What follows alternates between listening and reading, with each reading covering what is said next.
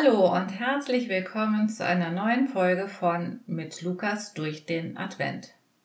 Vor ein paar Tagen haben wir über das Doppelgebot der Liebe nachgedacht und ich habe so behauptet, es sind nur 50 Worte und an 50 Worte kann man sich ja auch gut halten, zumal sie ja schlicht und einfach und sehr eindeutig sind. Die Lebensrealität zeigt uns aber ganz anderes. Im Alltag ist das so unglaublich schwierig, diese 50 Worte umzusetzen. Es fängt ja schon an mit den Fragen, wer ist überhaupt mein Nächster oder was ist Liebe? Und deshalb hat auch Jesus immer wieder gepredigt, um uns Menschen zu erklären, wie wir gut leben können. Die längste von ihm überlieferte Predigt ist die Bergpredigt. Man kann die Bergpredigt auch überschreiben mit Grundregeln fürs menschliche Miteinander. Und mit ein paar Gedanken daraus wollen wir uns heute beschäftigen. Euch, die ihr mir zuhört, sage ich, liebt eure Feinde. Tut denen Gutes, die euch hassen. Segnet die, die euch verfluchen. Betet für die, die euch Böses tun. Wenn ihr die liebt, die euch Liebe erweisen, verdient ihr dafür etwa besondere Anerkennung? Und wenn ihr denen Gutes tut, die euch Gutes tun, verdient ihr dafür besondere Anerkennung? Und wenn ihr denen leid, von denen ihr ebenfalls etwas erwarten könnt, verdient ihr dafür besondere Anerkennung? Nein, Gerade eure Feinde sollt ihr lieben. Tut Gutes und Leid, ohne etwas zurückzuerwarten. Seid barmherzig, wie euer Vater barmherzig ist. Mark Twain hat einmal gesagt, es sind nicht die Teile der Bibel, die ich nicht verstehe, die mich stören, es sind die Teile, die ich verstehe. Diese Aussage kann ich einfach auch mal unterschreiben, gerade auch in Bezug auf die Worte, die ich gerade vorgelesen habe. Nun habe ich vielleicht keine Feinde so mit Hauen und Stechen und Verkloppen oder öffentlich gezeigtem Hass.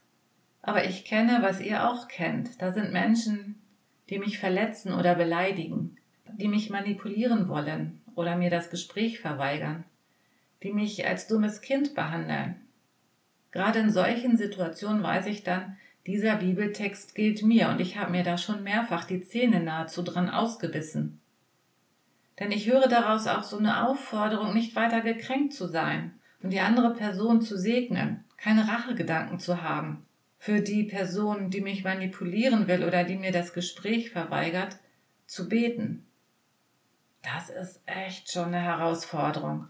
Und obwohl ich das wirklich für gut und richtig halte, was Jesus hier sagt, und obwohl ich auch gerne das tun möchte, was Jesus von mir möchte, erschien und erscheint mir das hier schier unmöglich. Warum ist Jesus das überhaupt so wichtig? Wenn wir den Text aufmerksam lesen, fällt uns nämlich auf, das ist keine freundliche Bitte, so nach dem Motto, wenn es dir vielleicht möglich ist, könntest du ja mal drüber nachdenken, ob du das möchtest. Nein, es ist eine ganz klare Ansage. Liebe deine Feinde, tu ihnen Gutes, segne sie, bete für sie. Also warum ist Jesus das so wichtig? Das eine ist eine Binsenweisheit. Hass bringt Hass hervor, im Kleinen wie im Großen. Und das andere, und das ist das Wesentliche, wer waren denn überhaupt seine Zuhörer?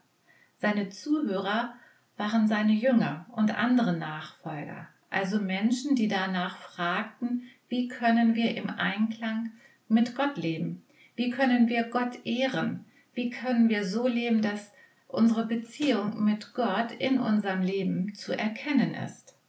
Jesus hat seinen Nachfolgern Gott als Vater vorgestellt. Er selber hat ihn ja auch als Vater angesprochen.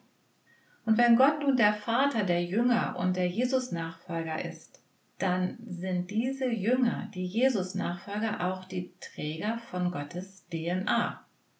So wie wir ja auch alle die DNA unseres leiblichen Vaters in uns tragen tragen Jesus-Nachfolger die göttliche DNA auf ihrem Charakter, in ihrem Wesen.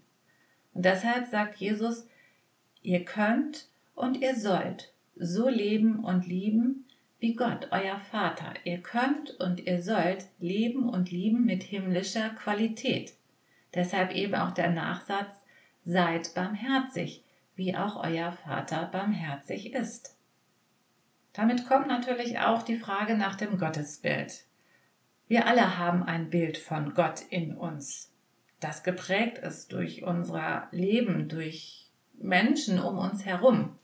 Einige haben sicherlich dieses Bild von dem alten Mann im Schaukelstuhl, der die Welt sich selbst überlässt. Andere haben vielleicht auch ein Bild von einem Himmelspolizisten mit einem schwarzen Buch, wo alle Fehler aufgeschrieben sind. Welches Bild verbittelt uns Jesus von Gott dem Vater? Welches Bild zeigt uns die Bibel? In der Bibel sehen wir Gott als einen, der wirklich großzügig ist. Er hat die Welt geschaffen. Gucken wir in die Schöpfung, dann sehen wir da eine überströmende Großzügigkeit. Die Bibel stellt uns Gott auch dar, der unbedingt treu ist.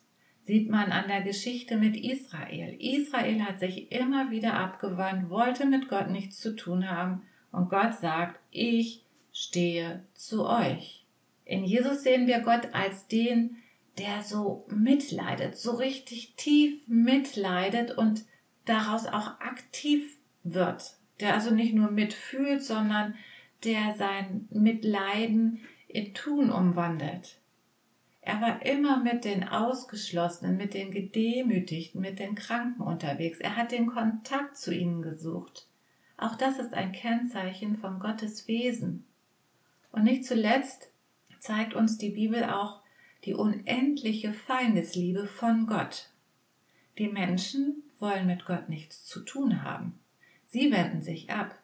Sie ziehen eine Trennlinie zwischen sich und Gott. Gott zieht sich aber nicht beleidigt zurück, sondern er geht den Menschen immer und immer und immer wieder nach. Er geht denen nach, die ihn verhöhnen, die ihn ignorieren. Jesus sagt an anderer Stelle, Gott ist gütig, auch zu den Undankbaren, zu den Bösen. Und genau so, sagt Jesus, sollt ihr auch sein. Als meine Nachfolger seid ihr Gottes Kinder. Und so sollt ihr sein. Ihr sollt das göttliche Verhalten adaptieren, damit das zu einem Kennzeichen eures Wesens wird. Darüber theoretisch nachzudenken und zu reden und es für gut und richtig zu achten, ist das eine. Doch ausschlaggebend ist die Umsetzung. Also die Frage, wie kann dieses Feindesliebegebot im Alltag realisiert werden? Nehmen wir mal ein ganz konkretes, hochaktuelles Beispiel. Seit fast zwei Jahren begleitet uns diese Pandemie. Die Nerven bei den meisten Menschen liegen blank und ganz viele haben eine Sehnsucht nach normalem Leben. Doch genau das wird uns ja verwehrt. Und obendrauf kommt immer noch so eine Unsicherheit. Hört das dann irgendwann einmal auf? Und wenn ja, wann? Und so sind die Menschen auf der Suche nach Schuldigen. Warum das jetzt immer noch nicht aufhört. Das sind zum einen die Impfverweigerer oder die leichtsinnigen Geimpften oder die Maskenverweigerer oder die Impfzertifikatsfälscher oder die Corona-Leugner oder die Politiker oder die Wirtschaftsbosse oder, oder, oder. Und wenn uns gar nichts anderes einfällt, ist das Wetter schuld oder die Deutsche Bahn. Also irgendjemand muss doch an diesem ganzen Desaster schuld sein. Wir Menschen brauchen ein Feindbild. Politik und Medien warnen seit einiger Zeit vor der Spaltung der Gesellschaft. Wenn wir aber nüchtern und sachlich drauf gucken, dann ist diese Spaltung schon längst Realität. Sie droht nicht mehr, weil unsere Meinungen und Haltungen und Bedürfnisse wirklich so unvereinbar gegenüberstehen, dass eine Spaltung da ist. Ein Konsens erscheint nicht mehr möglich. Und genau an dieser Stelle setzt das Feindesliebegebot nämlich an. Das heißt, anstatt dass wir gegen diese feindlichen Personengruppen oder gegen diese Personen, die wir als Feinde ausgemacht haben, zu hetzen und über sie zu lästern, sagt Jesus, anstatt das zu tun, betet für sie. Tut ihnen Gutes. Also anstatt dass ich meinen allgemeinen Alltagsfrust in Hasstiraden gegen die Bösen und Schuldigen loswerde, soll ich ihnen mit Freundlichkeit und Großzügigkeit begegnen. Weihnachten ist Geschenkezeit. Wie wäre es denn in diesem Jahr mal nicht nur unsere Freunde und Familie mit Geschenken zu überhäufen, sondern auch unsere Feinde, also die, die wir als Feinde deklarieren, großzügig zu bedenken Und ich meine hier echte, so liebevolle, tolle Geschenke, kein Schrottwichteln. Denn das eine ist, Herzensmenschen zu beschenken, und das kann jeder. Aber die Feinde zu beschenken, das ist die wahre Königsdisziplin. Und das erwartet Jesus von uns, dass wir gegen, großzügig sind gegenüber unsere Feinde und nicht gegen sie hetzen und über sie lästern. Gutes mit Gutem zu vergelten, das ist menschlich. Gutes mit Bösem zu vergelten, das ist teuflisch. Böses mit Gutem zu vergelten, das ist göttlich. Ich wünsche euch einen guten Tag mit vielen göttlichen Momenten. Bleibt gesund und behütet. Vielen Dank, dass ihr zugehört habt und ich freue mich, wenn ihr morgen wieder zuhört. Eure Heike.